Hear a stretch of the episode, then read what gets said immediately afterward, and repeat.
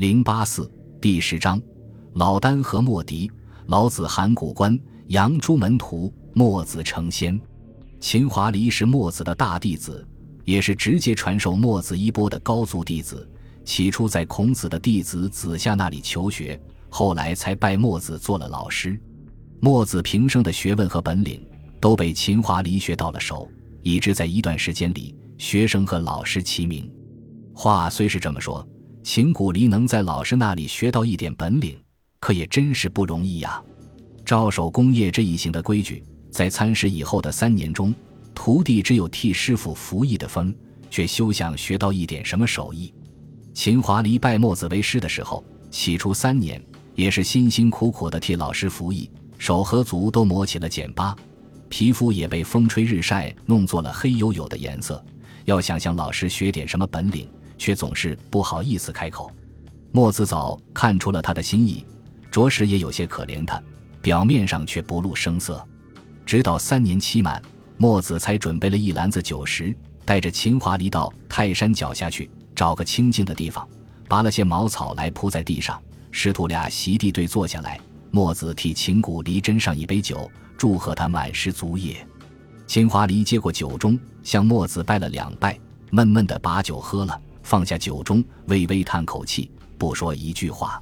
墨子微笑了笑，关心地问：“你对我有什么要求？只管说吧。”秦华离一听墨子这话，他那张离黑受尽的面孔，不觉兴奋地泛出红光，赶紧又向墨子深深地拜了两拜，说：“弟子想向老师请教的，乃是怎样守城、防御敌人侵略的方法。”问得好呀！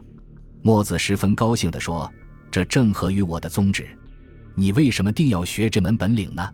我听见圣人说，秦华黎说，如今的世道坏了，连凤鸟都隐藏着不肯出来，诸侯背叛了他们的宗主国，恃强凌弱，以大攻小，到处是一片干戈扰攘，这当中小国人民最吃苦头。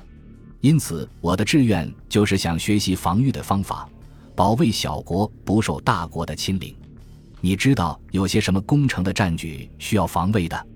我知道的大概不外乎是这些。秦古离思索的屈着指头回答：临车、钩梯、冲车、云梯、土山、空子等，共是十二种。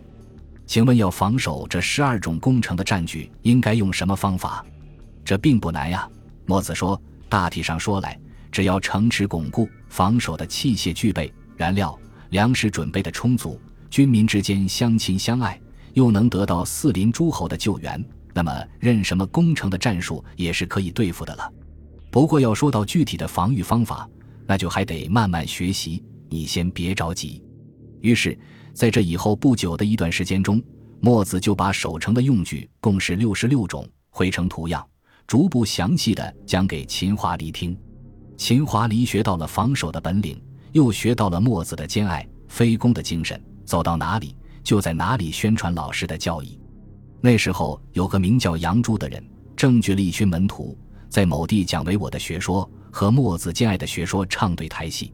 秦华黎就去会见杨朱，问杨朱道：“你处处讲唯我，我请问你，假如去掉你身上的一根毫毛，就能拯救天下的人，你肯干吗？天下不是一根毫毛可以拯救得了的。”杨朱说。假如能拯救得了，你肯干吗？杨朱脸色难看的把头勾着，不说一句话。秦华离见杨朱不说话了，只好走出来，向杨朱的弟子孟孙阳说：“你的老师为什么不肯说话？你还不了解我们老师的心意？”孟孙阳说：“让我来替他解释解释。依依我请问你，假如有人只需稍微损伤一点你的肌肤，就可以得到万两黄金，你肯干吗？”我当然肯干。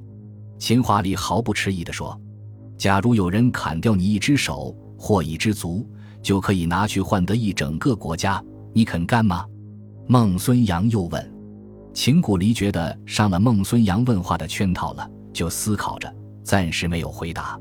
一根毫毛比一片肌肤轻微，孟孙阳说：“一片肌肤比一段手足轻微，这是很明白的了。但是把毫毛积聚起来，就可以成为肌肤。”把肌肤积聚起来，就可以成为手足。一根毫毛是整个身体当中的万分之一，怎么可以因为一根毫毛轻微就不重视它呢？秦华离叹了口气，鄙夷地说：“随你怎么说吧，我说的是立人群，你说的还是立个人，这一点我们始终是说不拢的。拿你的话去问老丹、冠野，那么你会是对的；拿我的话去问大禹、莫迪，那么我就是对的。所谓是道不同不相为谋，我也不必和你多谈了。”说完，就愤愤地走了出去。孟孙阳还装作满不在乎的样子。调转头去，有兴高采烈的和杨朱的门徒以及来宾在庭院里谈起其他的事情来了。图墨子的兼爱和非攻的精神，从以上所写两段有关秦华里传说里，也可以侧面的见到一个大概。但是后来的道家方士之流，却说墨子在八十二岁的时候，忽然大彻大悟，悟出世事已可知，容位非常宝的道理，想去追随赤松子的行径，修仙学道。不久，果然进了周迪山，听见山间有读书声。晚间他睡下后，又有人拿衣服来替他盖足。墨子静候了一会儿，真个见到有神人来传授他的神仙要道，还给了他一部新书，讲五行变化等方术。墨子后来便修行成了地仙，并且根据仙书所说和他自己实验的结果，撰写了一部叫做《五行记》的书。到汉武帝时候，墨子还在。汉武帝曾经遣人礼聘墨子，墨子不愿应聘入朝，常喜欢独自周游五岳名山，身轻体健，看他的颜色，只有五十多岁的光景等等。由此可见，中国仙话侵入神话范围的广远，连积极入世的墨子也被改装成为消极遁世的仙人了。